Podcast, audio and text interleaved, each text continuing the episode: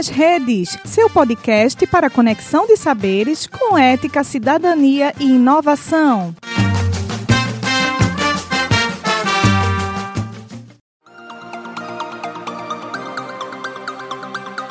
Você está ouvindo Papo de Mestre. Estamos iniciando agora o nosso segundo podcast com o tema Seu projeto tem aderência às linhas de pesquisa do GDLS? Estamos aqui com o nosso amigo Márcio Ruben e a nossa amiga Inês Francisco. E nós juntos somos mestrandos da turma 16 do GDLS. Ter aderência a uma das linhas de pesquisa do mestrado é um dos requisitos de avaliação do pré-projeto. É importante conhecer muito bem os docentes, seus projetos de pesquisa, para produzir um material que seja bem avaliado pela banca examinadora. Estamos aqui hoje com o professor José Luiz.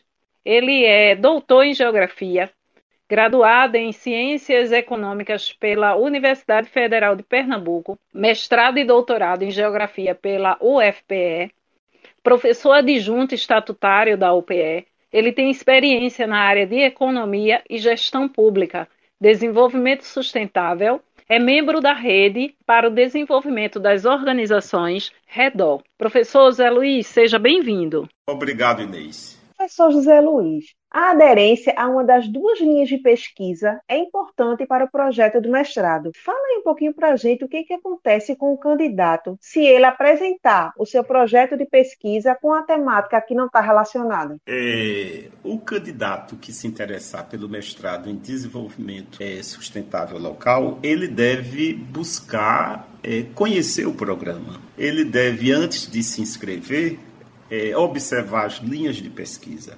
nosso mestrado está registrado na CAPES na grande área de administração, contábeis e turismo, em que pese esse registro, é, o nosso mestrado tem um caráter é, muito próximo da interdisciplinaridade. Então, apresentamos duas grandes é, linhas de pesquisa, as duas né, fazem, é, como área de concentração o desenvolvimento local é, sustentável. É, e é muito importante que o candidato observe isso. Nós temos a primeira linha de pesquisa é, mais voltada para estudar os aspectos ambientais e a sociedade, com foco é, na área da gestão, da educação, da formação para a sustentabilidade. Então, há um elenco é, bastante qualificado é, de professores compondo essa linha. É, eu participo da segunda linha de pesquisa do nosso mestrado, voltada para o empreendedorismo, a inovação é, no desenvolvimento local sustentável. Então, é uma linha que se atém é, a observar né, é, projetos, propostas de inovação, de empreendedorismo é, inclusive empreendedorismo social, com foco no desenvolvimento local sustentável. Né? É possível também, nessa linha de pesquisa, é, você trabalhar questões como as políticas públicas voltadas é, para essas áreas do empreendedorismo e da inovação. É importante também que o candidato é, veja o elenco de professores de cada linha de pesquisa, todos estão cadastrados na plataforma Lattes, onde está lá o currículo Lattes, inclusive é, os grupos de pesquisa que cada um participa. Eu, por exemplo, sou líder de um grupo de pesquisa é, autorizado pela UPE, junto ao CNPq, é, voltado para os estudos de políticas públicas, de infraestrutura logística reversa é, para o desenvolvimento local sustentável. Então, um aluno que se interessa por um desses temas, né, é, ele pode é, elaborar seu projeto se alinhando a essa, é, a essa temática. Então, é muito importante que o aluno, antes de se inscrever, é, ele observe as linhas de pesquisa e o elenco de professores. Né.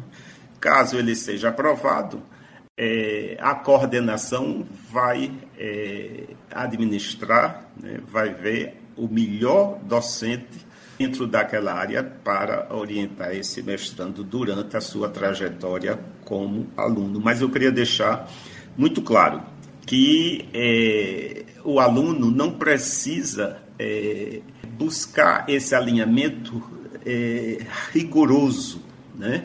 Ele pode ter uma temática e à medida que o curso for se desenvolvendo, a orientação for se dando, ele pode ir ajustando o seu projeto é, à linha de pesquisa e é, ao perfil do seu orientador.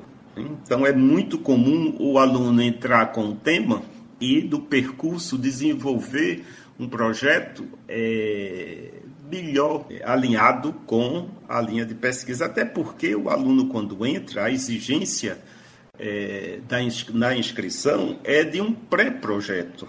Né? Então, é um instrumento de cinco páginas. Né? Então, o aluno não tem é, é, muito, muito espaço para desenvolver todo o seu potencial. Né? Então, na medida que ele entra e começa a pagar disciplinas, começa a receber orientação, ele vai terminar seu pré-projeto, vai concluir seu projeto e vai para uma banca de qualificação, onde, além do seu orientador, ele vai ter também é, a participação de avaliadores externos. Então, a gente vai ter um olhar mais, mais é, ampliado sobre a ideia desse aluno. É um pouco isso. Espero ter contribuído para os futuros mestrandos do nosso mestrado. Isso, professor é, José Luiz. O senhor explicou muito bem agora, com sua fala, né, é, quais essas linhas de pesquisa e como seria esse pré-projeto ideal. Mas qual o conselho que o senhor daria para uma pessoa que ela quer o mestrado, mas ela não se identifica com a linha de pesquisa do GDLS? Né? Qual é esse, esse conselho que o senhor daria? Que ele tentasse para ver se ela se encaixa durante o percurso ou se realmente ele estudasse isso antes de se inscrever? É, o ideal é que ele busque é, se familiarizar com a temática. A temática não é uma, uma. As linhas de pesquisa, como eu diria, é importante que, porque ele precisa de um orientador. Ele precisa, dentro de dois anos, elaborar seu projeto é, e sua dissertação e defendê-la de forma exitosa. Então, é, quanto mais condições ele reunir para realizar essa trajetória de forma exitosa, é, é o ideal.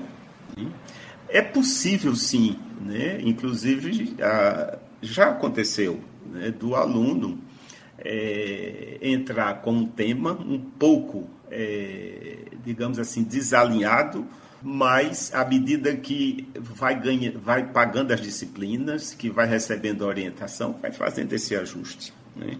Então, o aluno pode ficar tranquilo que, se o tema não estiver bem alinhado, né, isso não impede dele fazer a seleção, dele ser aprovado, é, até porque é, ele vai ter um orientador durante dois anos para orientar ele no sentido de viabilizar. É muito importante que o aluno entre com motivação. Para o nosso mestrado, para a avaliação que a CAPES faz dos programas, o comparecimento, né, a entrada e a saída do maior número possível de mestrandos. Então, é, a desistência de um aluno não é um, é um aspecto negativo para a avaliação do programa. Então, é muito bom que o aluno entre motivado, que o aluno busque nas áreas e nos é, disponíveis e é, no elenco de docentes é, apresentado pelo programa se identificar. Quanto mais forte for essa identificação, é, mais exitosa vai ser a trajetória dele no nosso programa. Professor José Luiz, devido à pandemia, houve umas alterações no processo seletivo do mestrado. E a gente vê que a gente teve um ganho bastante significativo, e até tipo em termos de deslocamento, a gente não foi preciso ir na universidade para para fazer a entrega das documentações, ou até mesmo a questão da apresentação para a banca examinadora, foi tudo online. O senhor considera, o senhor acha que esse processo ainda vai continuar dessa forma ou vai voltar para o que era antes? Mesmo antes da pandemia, é, a documentação no ato de inscrição já era solicitada de forma online. Né? É, muita coisa já era realizada é, à distância, de forma online e tal. A pandemia é, colocou todas as atividades de forma remota. Né?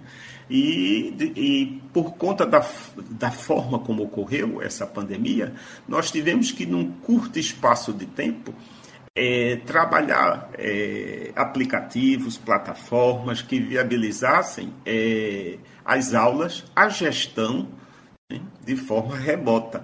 E houve ganhos. Né? Então, certamente, muito do que foi exercitado, aprendido nesse período da pandemia, vai ser preservado, especialmente no tocante à inscrição, né, documentação. É, devo é, lembrar que hoje, segundo semestre de 2021, é, e por conta né, de uma vacinação com índices bastante né, satisfatórios, é, a gente já tem alguma é, liberação de alguns protocolos. Então, é, há uma expectativa que o próximo semestre as aulas sejam presenciais. Como o nosso mestrado está alojado na FICAP, mas ele é, é ligado à Universidade de Pernambuco, né, a própria reitoria, a reitoria de pós-graduação, nós vamos aguardar as orientações né, no, com relação a o acesso, né, a inscrição, a seleção. Então, mas é, houve é, ganhos significativos nas atividades online. Creio eu que é, a gente vai conviver nos próximos tempos é, com as novas tecnologias de informação e comunicação e também né, com a aula presencial, o que se convencionou chamar de trabalho híbrido. Então, para a próxima turma, é possível que a gente já tenha esse sistema é, funcionando dessa forma. E é, não dá para, porque o colegiado é quem vai decidir isso, né? mas a universidade, é, passando essa, essa orientação do retorno às atividades presenciais de forma plena, creio eu que o colegiado deve é, voltar a aplicar a prova escrita, que foi uma foi um dos, dos itens né, que foi suprimido né, nesse processo de seleção. Ok, professor José Luiz. O senhor está no programa desde 2013 mas desde 1985 é docente da UPE. Na sua análise, quais as fontes de pesquisa os candidatos podem recorrer para buscar uma argumentação para o seu projeto ficar mais aderente ao programa? É, Márcio, é, boa pergunta. Eu vou lhe responder falando do pré-projeto e do projeto. Veja, é, o pré-projeto, como projeto, é, há uma fonte muito rica, que é o próprio acervo do mestrado. Está lá para download a dissertação é, de todos os nossos egressos. Então você tem dissertação sobre, por exemplo, é, alfabetização de adultos para sustentabilidade. Você tem dissertação sobre marketing verde. Você tem dissertação sobre logística reversa. É, você tem dissertação sobre inovação, sobre empreendedorismo, sobre gestão e educação escolar. Então, essa é deve ser assim a literatura primeira você deve buscar para elaborar seu pré-projeto e, no caso de ser selecionado, aprovado, é, trabalhar o seu projeto. É, uma outra fonte interessante, especialmente para quem vai é, é, elaborar o pré-projeto é, por exemplo, é, os ODS, que você encontra em várias línguas no site da ONU. Né?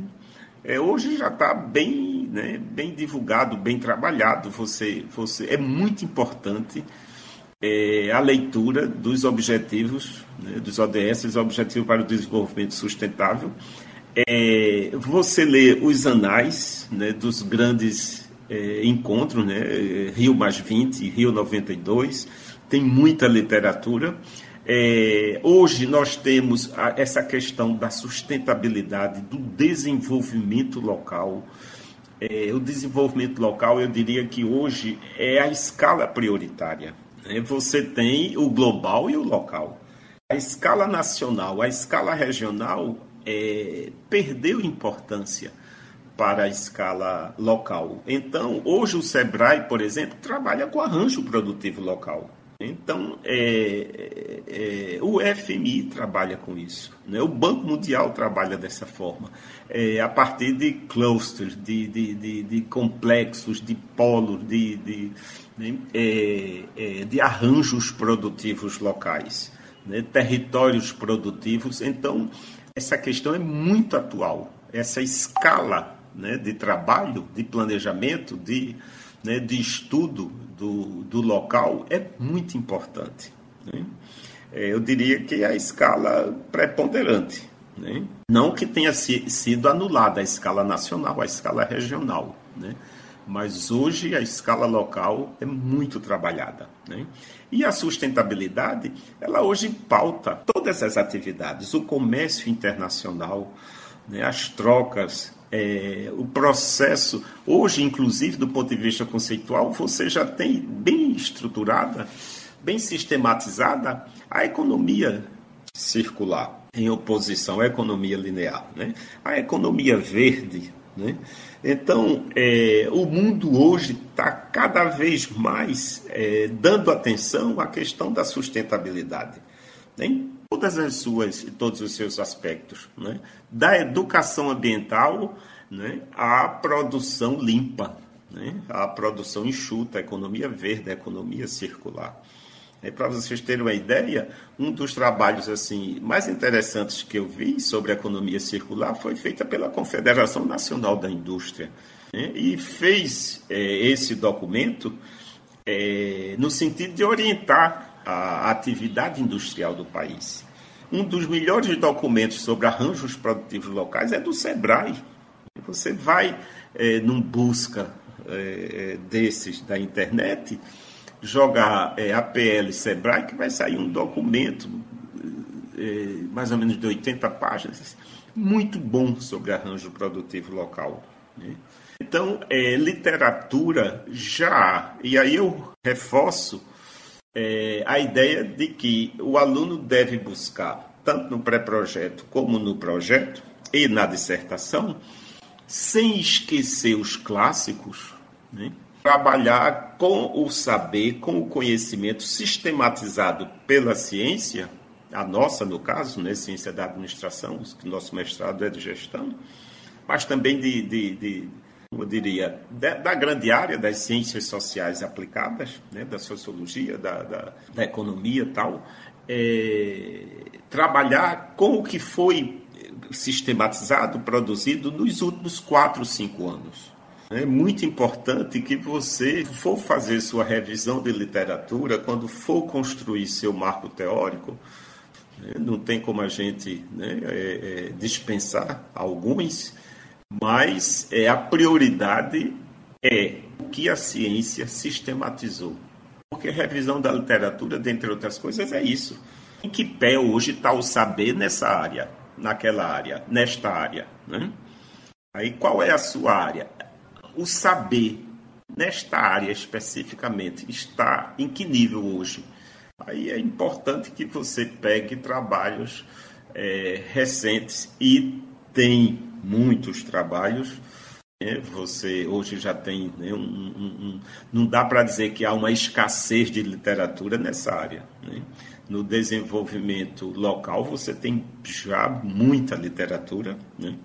E na questão da sustentabilidade também. É um pouco isso. Obrigada, professor José Luiz. Eu que agradeço a vocês. Né? Eu espero ter contribuído para motivar né, e para é, ajudar né, a preparação né, do nosso programa né, de mestrado. Lembrando a todos que nós temos uma seleção uma vez por ano.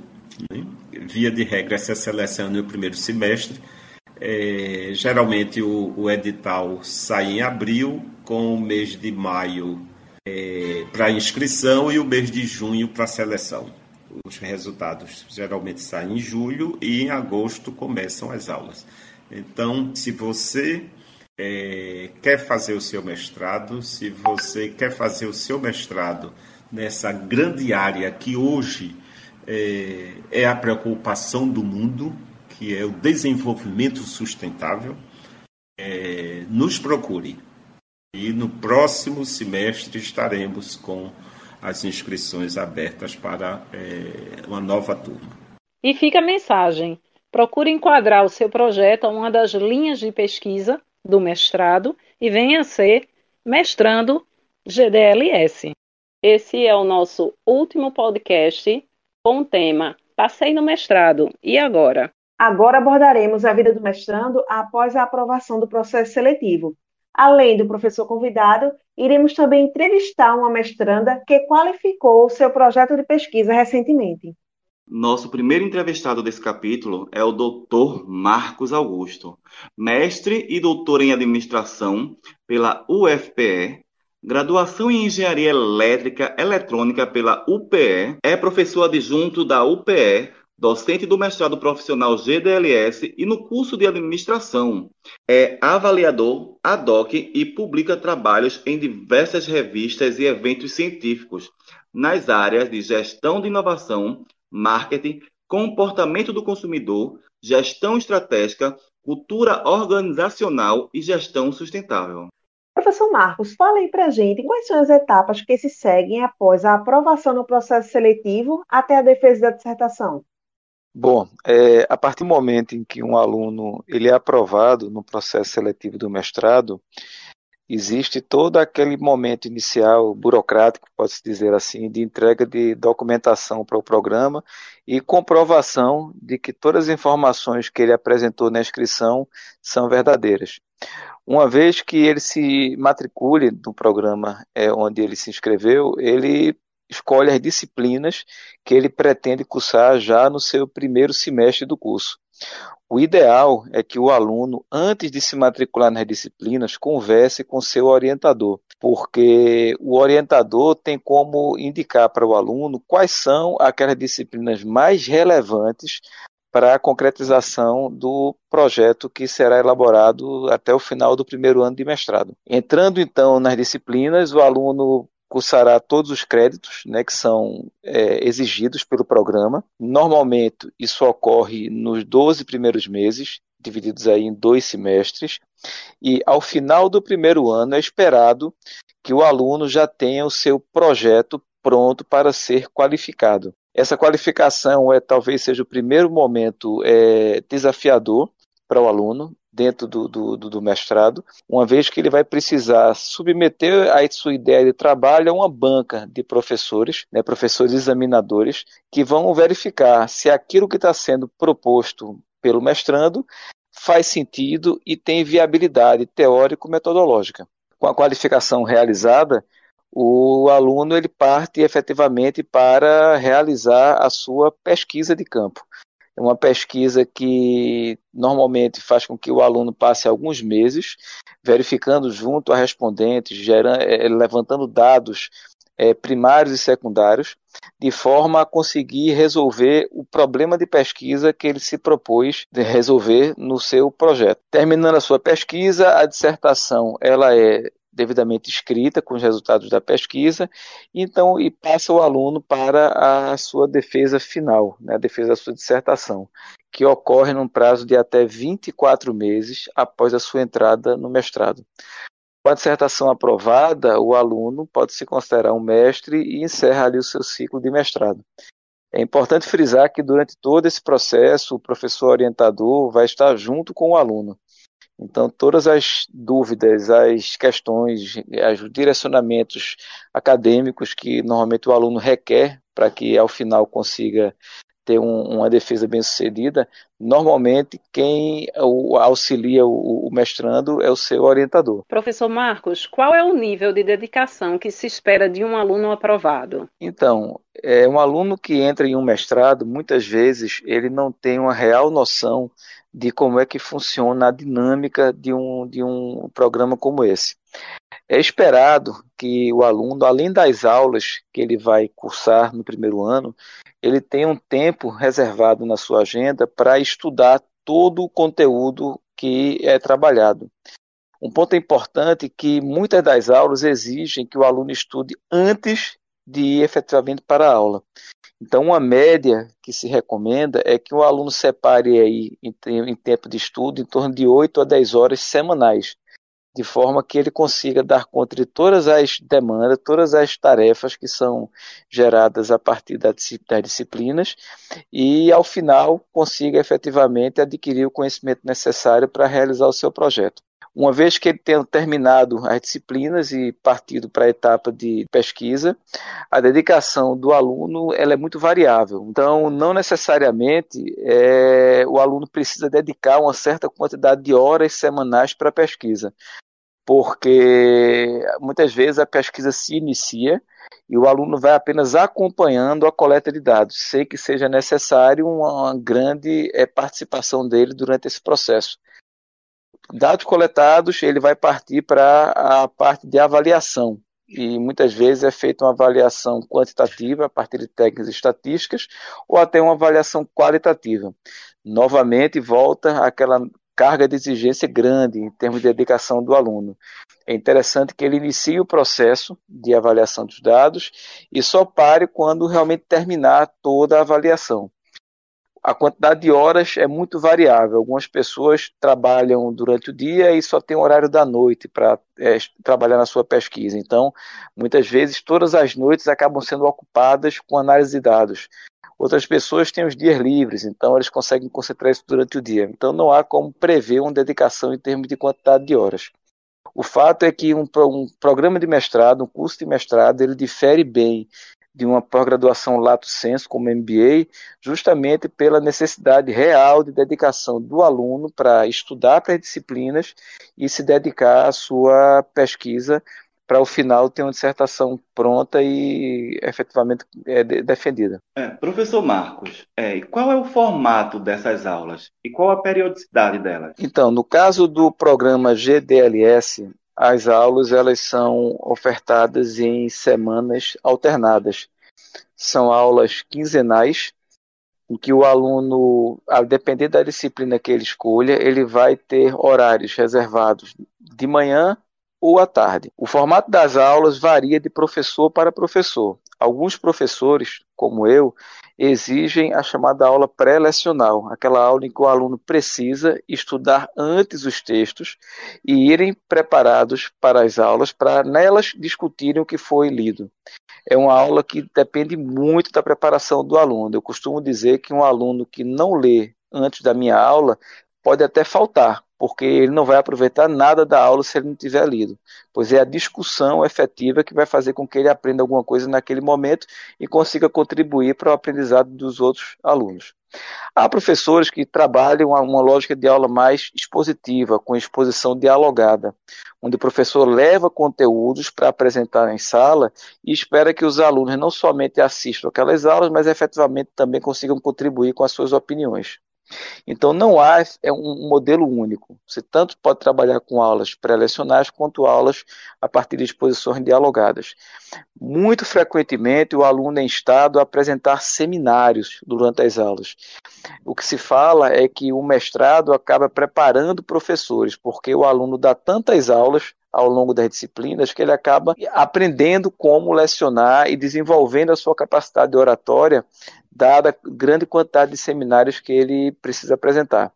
Então, frequentemente, o aluno que não gosta de se apresentar, ele, como é obrigado a fazê-lo, ele acaba gostando, ao final, porque vê que não tem nenhum tipo de dificuldade, basta treinar. Um outro ponto importante é que muitas disciplinas exigem dos alunos a entrega de trabalhos finais em forma de artigo científico. Esses artigos demandam do, dos alunos um, um, um, certo grau de maturidade acadêmica que tá, vem, é adquirida ao longo da disciplina. É bem verdade que um artigo científico que é elaborado durante uma disciplina não vai ter a mesma profundidade de um artigo que vai ser gerado, por exemplo, depois da defesa da dissertação do aluno, porque lá na frente o aluno vai estar bem mais maduro e com dados muito mais robustos. Mas um bom artigo que deve ser entregue nas disciplinas, certamente já contribui muito para a produção não apenas do programa, que demanda esse tipo de, de, de, atuação por parte do corpo docente, mas também para a produção do aluno, que muitas vezes vai ter a sua primeira publicação oriunda de um artigo desenvolvido em disciplinas. Ok, queremos agradecer ao professor Marcos, além de, de professor de comportamento do consumidor, ele é o nosso orientador. Né? Então, muito obrigado, professor, por essa participação. Bom, Inês, é um e... grande, foi um grande prazer é, participar aqui dessa entrevista e espero que ela tenha ajudado aí a futuros mestrandos a se orientarem e efetivamente é, encararem esse desafio que é um mestrado. É um processo trabalhoso, mas que ao final é gratificante. Sem dúvida alguma, gera um grande crescimento pessoal e profissional para quem passa por ele. Chegamos ao terceiro bloco do nosso segundo podcast. Nossa segunda entrevistada é Luciana de Góes Silva. É discente do mestrado GDLS, formada em Administração de Empresas pela Fafiri e pós-graduada em Gestão de Serviços. Seja bem-vinda, Luciana. Olá, obrigada. Luciana, qual tema escolhido e definido na sua qualificação?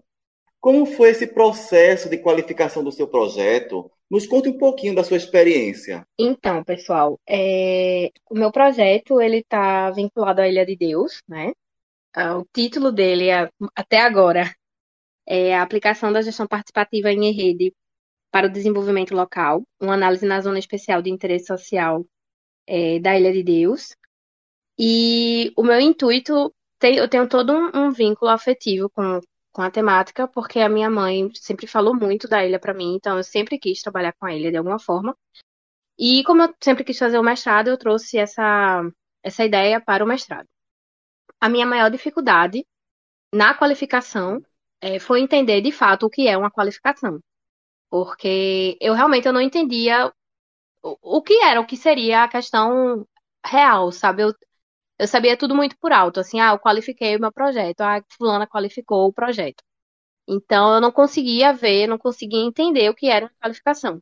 E aí eu coloquei um pouco na minha cabeça, assim, conversando com meu orientador, né, que é o Zé Luiz. A qualificação, na verdade, seria um, um esboço daquilo que eu pretendo desenvolver para minha dissertação. Então, dessa forma, ficou mais claro entender realmente o que seria a qualificação. De ser algo que eu conseguisse olhar e, ah, consigo desenvolver a partir de agora, tava tudo muito confuso, sabe? E assim, é, de certo modo eu senti que isso não era uma dúvida só de Luciano. Existiam outras pessoas que tinham essa mesma dificuldade em compreender realmente o que era a qualificação. Quando eu conversei com o José Luiz, ele conseguiu, a gente conseguiu compreender juntos, né, o que era a qualificação, que ele já sabia, mas eu não, ainda não estava conseguindo trazer para minha realidade, né? A parte da escrita, é, como eu gosto muito de escrever, então depois que eu entendi tudo isso, como era, que seria um esboço, eu coloquei na minha mente que eu precisava esquematizar, né? Precisava definir as, as etapas que eu iria começar. E aí eu comecei, escrevi o referencial teórico, metodologia e tal. Então, é, a dificuldade em si não foi a escrita, né? Porque quando, como é uma temática que eu gosto e algo que eu sempre sempre me interessei em ler, então eu já tinha um, um, certo entendimento de onde buscar, né, as referências e tal. Mas a dificuldade foi apresentar, porque eu ficava pensando o que eu preciso levar do meu projeto para uma qualificação que que o tempo é tão curto, né? Então assim, e até a questão do tempo era muito, ninguém sabia ao certo qual era o tempo máximo que você podia apresentar. Então eu fiquei pensando assim, poxa, o que é de importante aqui que eu preciso levar. E além de ser importante, o que eu preciso levar para as pessoas entenderem o que eu quero trabalhar, enxergarem a importância disso para o lado acadêmico, para o lado social, de tudo isso, assim. O processo, a escrita, a, a divisão né, nessas duas partes, assim, a parte da escrita não foi a real dificuldade, mas a, a parte de o que o outro precisa ouvir, o que eu preciso, como fazer a seleção daquilo que eu já tinha escrito e que para mim é muito tranquilo assim para entender. É, mas o que eu preciso, quais são os recortes que eu precisava fazer para que essas pessoas pudessem compreender assim o meu objetivo com o trabalho. Então, para mim essa parte foi uma das mais desafiadoras, assim, inclusive no dia da apresentação eu fiquei completamente nervosa mas assim, deu tudo certo, consegui qualificar, as pessoas, o pessoal da banca gostou bastante. Mas é, eu senti dificuldade, primeiro, de não entender o que seria né, a qualificação de fato, e o que levar para o público, né, para quem está assistindo, para quem vai julgar, porque querendo ou não, a qualificação é um momento que você está exposto, então é um momento que você está sendo julgado pelo que você escreveu, é, enfim. Eu fiquei pensando, fiquei muito preocupada com isso, mas deu tudo certo, assim, no final. Luciana, o que mais te motivou a fazer o mestrado? Desde criança, minha mãe é professora, certo? É, então, desde criança, eu brincava de escolinha aqui na sala da minha casa, com quadro. Eu, mãe trazia piloto, giz, um monte de coisa assim para poder brincar na sala de, da aula. E eu sempre gostei de sala de aula, eu sempre quis lecionar. No meu terceiro ano, né, como todo terceiro ano, você precisa escolher o, o seu, seu vestibular, o que, você, o que você quer fazer, o que você quer estudar numa faculdade. E aí, como eu queria ser professora, é, eu pensava que eu só poderia ser professora se eu escolhesse um curso de licenciatura. E aí eu fiz fazer letras português, com o intuito de ser professora. Na metade, assim, do, do curso, eu descobri que não era bem isso que eu queria. Eu não queria ser professora de linguística, eu não queria ser professora de literatura, eu queria ser professora de alguma coisa que eu não sabia ainda o que era. E aí a minha avó, ela disse assim, por que você não faz a segunda opção de curso, que seria administração? E aí eu fiz, saí da federal, fui, fui pra Fafiri fazer administração e fiquei completamente apaixonada pelo curso.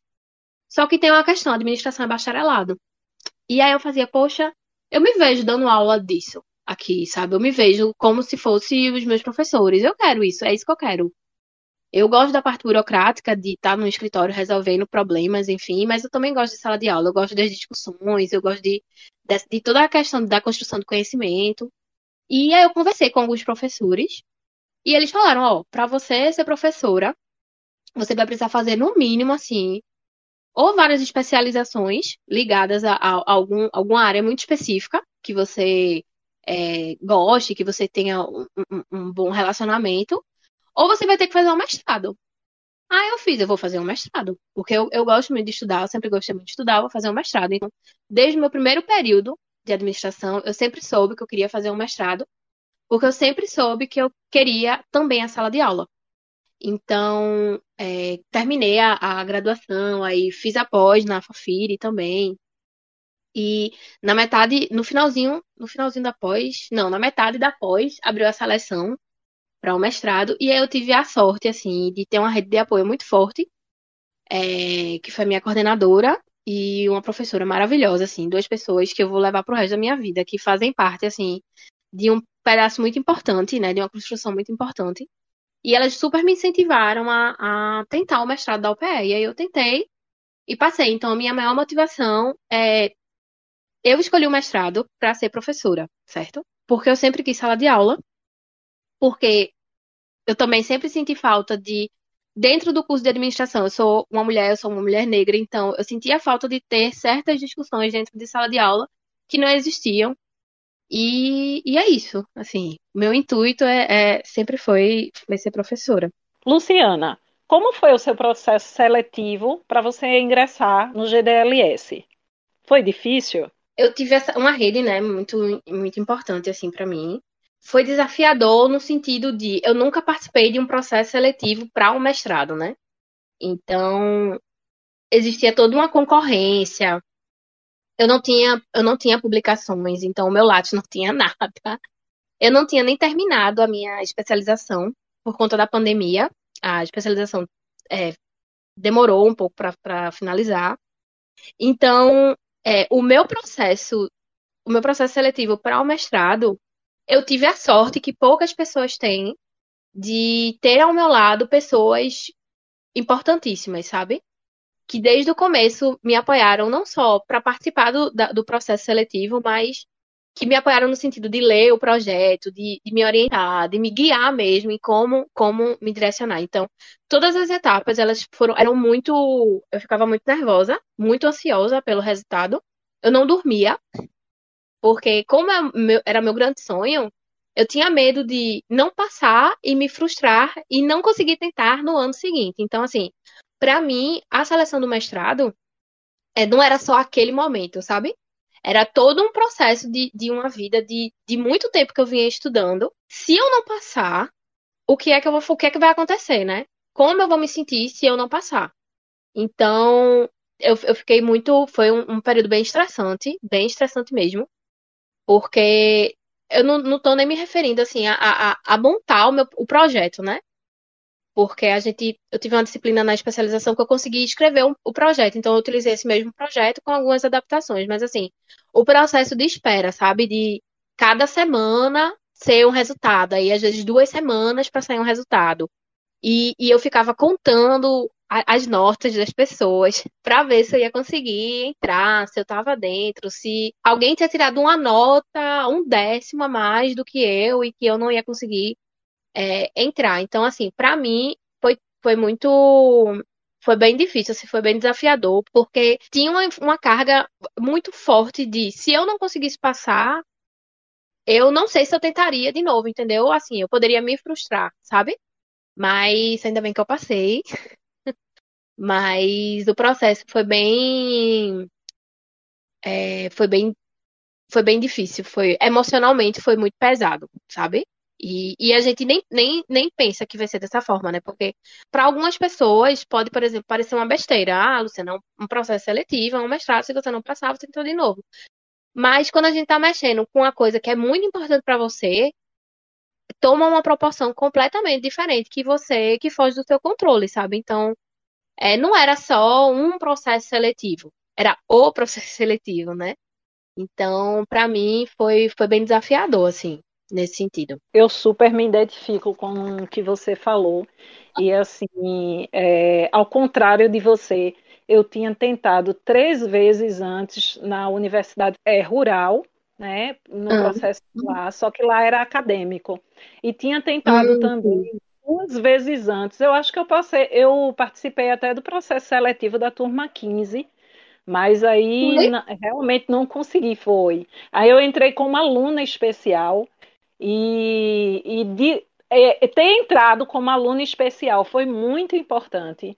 Eu acho que é uma coisa que eu também recomendo para as pessoas uhum. que elas façam o processo seletivo para entrar como aluno especial, porque você Sim. já consegue captar o que é realmente o sentido do mestrado e o que é que você vai ter pela frente, né? E assim, para mim também foi, foi bastante desafiador, foi muito importante ter participado desse processo, até como forma de superação das minhas forças mesmo, de, de obstáculo, de continuar tentando, sabe? Apesar de ter tentado três vezes antes, ter recebido não, em outras instituições também recebeu não, mas assim, eu continuo continuei perseverando até conquistar. E tu, Márcio, conta aí como foi a tua entrada no mestrado? A minha entrada no mestrado foi é, realmente um acaso do destino, né? Porque quem, por coincidência, quem me guiou nesse caminho foi as experiências de Luciana, nossa convidada de hoje. Foi ela que, que ela que correu, né, para poder andar. Ela foi na frente e passou todas as orientações e todas as dicas. Foram muito importantes ter esse respaldo e esse conhecimento de uma pessoa que passou por esse processo. Né? E assim, essas emoções e essas, e essas angústias do processo seletivo, eu acho que é muito normal e você tentar levá-las da forma mais suave possível, né? Tentando focar em outras coisas, é muito importante. Mas assim, é, para uma pessoa é, periférica, né, é, sem estrutura familiar, é, baseada na educação, chegar no mestrado realmente é um, um passo muito grande, né, e que, assim, tive essa, essa experiência de passar por esse processo seletivo, e o que eu posso dizer às pessoas que vão tentar é que acreditem no seu potencial, né, e que acreditem que pode conseguir e tentar, né? Não desistir e não achar que a montanha é insuperável, né? Você consegue chegar lá. É só tentar, né? Prestar atenção em todas as dicas que foi dita nesse podcast. É, prestar atenção no edital, respaldar, já foi é, oferecido pela academia, né, já foi oferecido pelo, pelo, pelo mestrado, e você ali se respaldar e ter uma medida para oferecer um projeto que esteja na linha de pesquisa do mestrado, né, se identificando com isso, não mestrado por mestrado, mas sim para agregar e para você como profissionalmente e como para academia também. Eu tive uma fala de massa assim que eu achei muito importante. Nós que fazemos parte de uma bolha, né? Eu considero um mestrado e um doutorado assim uma bolha, porque são, infelizmente, são pouquíssimas pessoas que conseguem, né, ter essa oportunidade de, de, de, de especialização, né? Esse essa especialização que é tão restrita em, em, alguns, em algumas circunstâncias, em algumas situações. E eu considero que quando a gente entra num, num, numa especialização desse tipo, é, a gente assume uma responsabilidade social muito forte, sabe?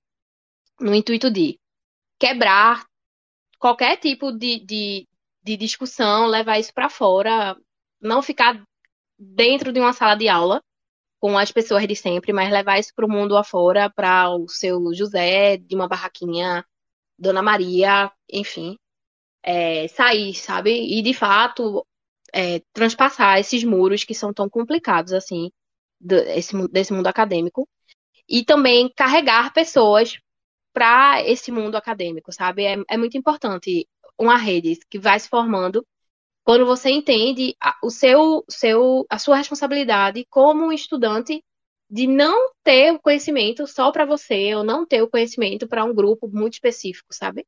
Mas a gente conseguir entrar e, e levar outras pessoas e puxar as outras pessoas que te, existem tantas adversidades, assim, existem tantas complicações, né, para esse mundo, para o conhecimento em si, para uma pesquisa. Então, a gente que faz parte desse, desse pedaço, desse bloco da educação, a gente tem essa responsabilidade de levar, de realmente puxar mais pessoas e fazer essas pessoas refletirem sobre o papel que você exerce dentro da sociedade, a sua responsabilidade de levar o conhecimento que você pega ali e conseguir transpassar isso para outras áreas, para outros locais, informais até, em, em, forma, em diversos formatos, assim. Então, é só só porque o que Márcio falou terminou me lembrando disso, e eu acho que é importante esse tipo de, de, de, reflexão, assim, esse tipo de pensamento. Eu fico até sem palavras, né, de conversar depois de tudo isso que eu ouvi, certo?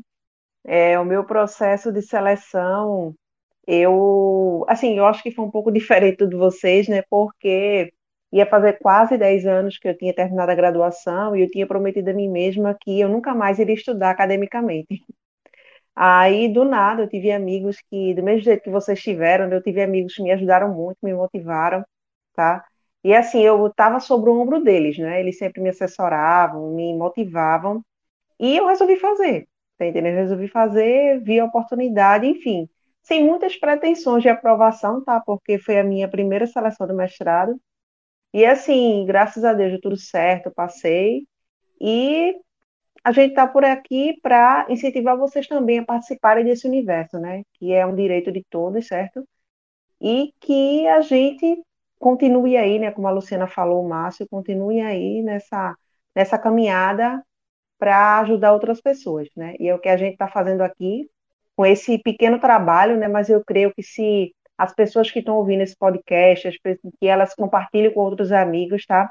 E que todas essas informações elas sejam relevantes, né? e ela auxilia os futuros alunos do GDLS, certo? Então, assim, se você que escutou esse podcast, né, a gente ficou até aqui com a gente, estamos bem gratos a isso, tá? E a gente pede que vocês divulguem também com seus amigos, certo? Espero que o nosso trabalho tenha sido tenha sido importante para vocês, né? Que foi feito com muito esforço, né, com muito carinho, para dar essa assessoria a todos os alunos, os futuros alunos do GDLS.